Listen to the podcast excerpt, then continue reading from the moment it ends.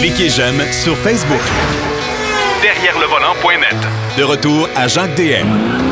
Pour la troisième partie de l'émission aujourd'hui, ben, on va euh, présenter le BZ4X. Qu'est-ce que ça mange en hiver, ça? Ben, c'est le Toyota tout électrique euh, avec un style assez, euh, assez particulier. Puis on va parler aussi de quelques présentations qui ont eu lieu cette semaine, des présentations statiques avec notre ami Mac Bouchard. Salut, mon cher. Salut, mon cher. Bon, le Toyota BZ de 4X, moi, j'ai eu le, le- le- le privilège d'aller essayer euh, euh, lors d'un- voyage euh, le, pendant chez Lexus. Euh, mais BZ 4X, c'est- il y a- il y a- ça a mal parti, hein, cette histoire-là. là. Oui, en fait, déjà, avec un nom de même, Ouais. ça part mal, je te dirais. Oui. Je pense plus à Bibi et Geneviève qu'à nos voitures quand j'entends ça. C'est un autre affaire. Alors, on oublie ça pour les jeunes, n'est-ce pas, qui nous écoutent? Bibi et Geneviève, je pense pas qu'ils se souviennent de ça, mais en tout cas. Non, mais allez faire une recherche sur YouTube, vous allez trouver assez facilement. Oui. Bref, euh, c'est effectivement, ça a mal parti parce que euh, on, on a euh, en fait, on a eu un problème au niveau de la commercialisation quand on l'a lancé. Les roues tombaient. les roues, les roues avant ne tenaient pas en Un place. détail. Un détail. Ouais. C'est- pratique de temps en temps des roues. Euh, Oui. Alors évidemment, euh, on a tout simplement arrêté les ventes pendant quelques mois. On a même retardé le lancement de la version Subaru parce que tu sais que la Solterra chez Subaru, c'est littéralement une BZ4X légèrement mani- remaniée. Ah, puis quand on dit légèrement, c'est très légèrement. Ouais, n'ont Ouais. pas le même logo. Ouais. Ouais. mais, euh, mais dans l'ensemble, donc, on a réussi à corriger le problème. Et là, maintenant, on a quatre roues sur le véhicule, ce qui est une bonne chose. Évidemment, tu l'auras compris. Donc, les ventes ont repris plus tard. Euh, un véhicule qui attirait l'attention parce que, tu le dis, c'est un look assez particulier. Euh, le design, on aime ou on n'aime pas. J'avoue qu'il finit par me, me, me plaire de plus en plus. Plus je le regarde, plus il m'intéresse. OK? Ouais. Euh, je trouve cependant que le, euh, le Lexus que tu as conduit, le RZ, était plus joli. Ben, c'est mieux. C'est, en tout cas, c'est de- de- l'apparence extérieure, c'est un petit peu plus raffiné. Puis moi, ce que je déteste du BZ4X, comme le Solterra, c'est les fameuses parties noires, là. Euh, tu sais, ça me donne l'impression, puis moi, par expérience, tu sais que quand tu achètes une pièce de carrosserie maintenant, euh, pour une voiture neuve, parce qu'il faut que tu la remplaces, la pièce arrive noire. Fait que j'ai l'impression, c'est comme s'il y avait manqué de peinture pour le faire. La pièce arrive noire? Oui, ben oui, ben oui. Quand on remplace un pare-choc sur un euh, exemple, le- mes voitures de course, les Sentra, euh, moi, quand je les déballe puis je les vends à mes compétiteurs, et les pare-chocs sont noirs.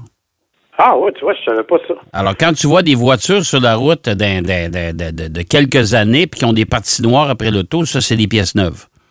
Ah ben, mon Dieu, tu vois, j'ai- fait que le BZ4X, on a l'impression que c'est ça. Ils ont remplacé des pièces qui n'ont pas eu le temps de les peinturer.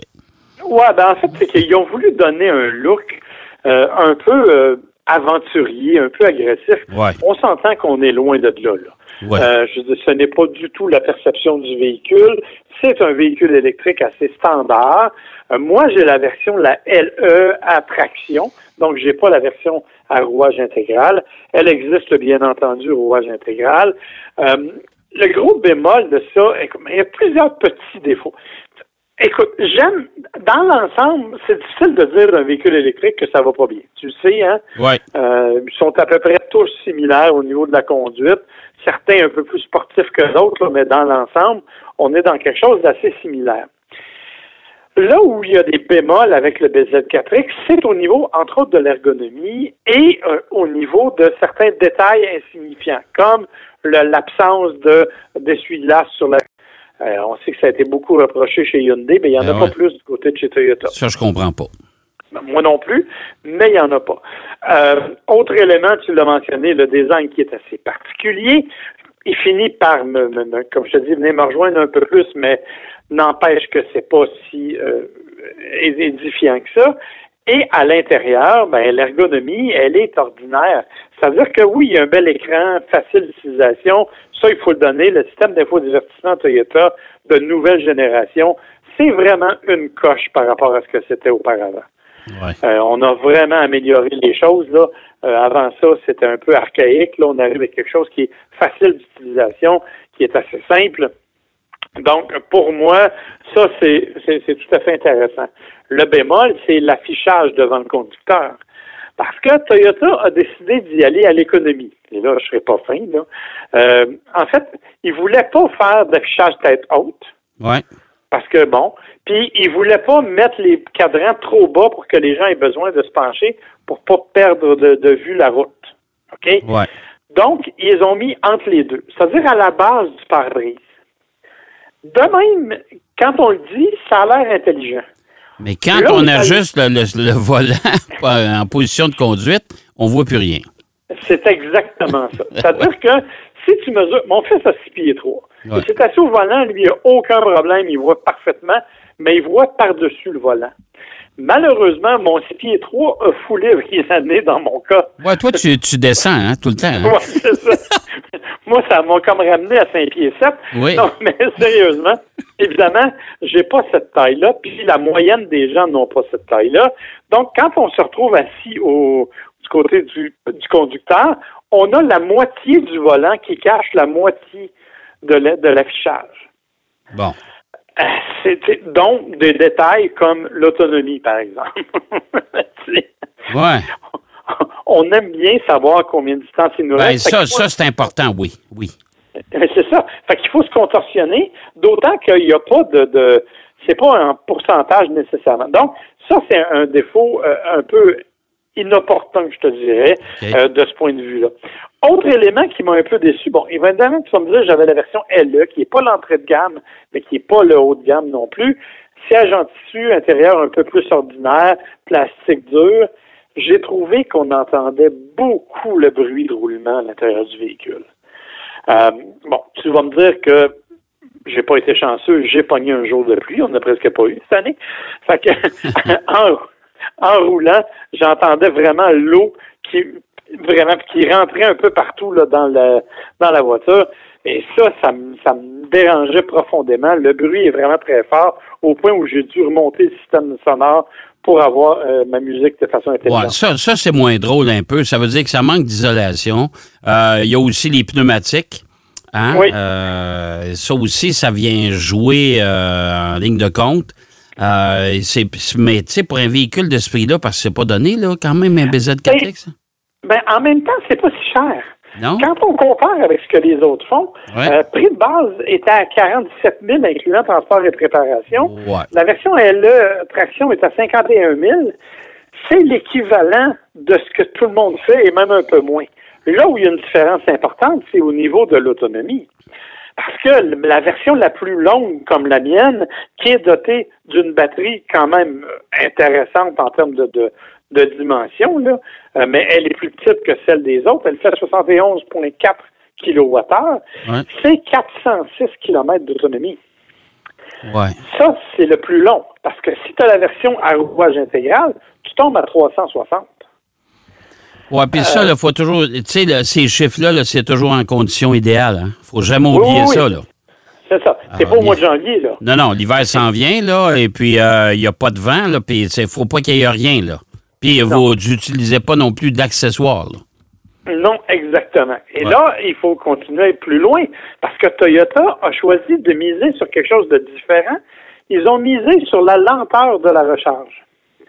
Ça veut dire que eux autres, leur principe, c'est que si tu recharges trop vite, tu vas mettre ta batterie, euh, tu vas user ta batterie davantage. Donc, ils ont ralenti volontairement la vitesse de recharge du véhicule. Ce que ça veut dire, c'est que ça te prend 11 heures à recharger complètement le véhicule sur une borne à la maison. C'est une bande de niveau 2, là. Oui, oui, une borne de niveau 2, là. C'est Boy. 11 heures. Alors que la plupart des autres, c'est entre 7 et 8 heures, je te dirais. Donc, euh, la, la beauté, c'est que Toyota nous dit que ta batterie va être encore bonne à 80-85% Alors que les autres, après 8 ans, ils la garantissent jusqu'à 70 tu sais Ouais. pas plus. Évidemment, ça va durer, ça va prolonger la durée de vie, mais ça prolonge ta, ta patience aussi parce que quand tu es pressé, évidemment, c'est moins le fun. C'est aussi vrai, et là, ça va être à vérifier cet hiver, Mais l'an passé, ils ont eu des problèmes parce que même Toyota, dans son manuel de l'utilisateur, le disait, après une certaine température, à moins 15 degrés, la voiture ne recharge pas sur les bandes de niveau 3, sur les bandes rapides. Donc, tu es sur la route et tu décides de charger une petite demi-heure parce que, euh, dans, selon eux autres, en une demi-heure, tu récupères 80% de ta charge. Ouais. Mais l'hiver, s'il fait moins 15, ça ne marche pas. Ça ne fonctionne pas. Bon. Oui, bien ça, ça, ça c'est un, un, problème. Ils n'ont pas corrigé ça. Je sais que j'avais entendu parler, mais ils n'ont pas corrigé ce problème-là. Ben écoute, on ne le sait pas, en fait. Euh, pour le moment, c'était les problèmes qu'il y avait l'hiver dernier. Reste à voir ce que ça va donner l'hiver prochain avec les nouvelles versions, parce qu'évidemment, les versions vendues l'année passée n'avaient pas corrigé ce problème-là. Les nouvelles versions vendues pour euh, cet hiver, l'hiver 2023-2024, on verra ce que ça va donner. mais ça fait partie des soucis qu'il y avait avec ce véhicule-là, qui a sans, sans mauvais jeu de mots, refroidit un peu les acheteurs. Ben oui, je comprends. Ben, je comprends. Moi, ça me refroidirait beaucoup, en tout cas. C'est ça. Alors, tu vois, c'est pour ça que pour le moment, le BZ4X, ça peut-être pas la popularité qu'on espérait. Euh, évidemment, par contre, faut que je le dise, là, là j'ai l'air de chialer en masse. C'est quand même un véhicule qui est agréable. Moi, j'ai eu l'occasion de conduire la version à rouage intégral au moment du lancement. Là, je, sais la, version avec le traction. Honnêtement, je préfère la version traction. Je trouve qu'elle est beaucoup plus légère, qu'elle répond beaucoup mieux en, direction, euh, qu'elle est plus agréable en conduite. Donc, de ce point de vue-là, euh, pour moi, c'est plus intéressant que. Et, et, soyons francs, Marc, les rouages intégral, est-ce qu'on a vraiment besoin de ça? Pas vraiment, tu vois.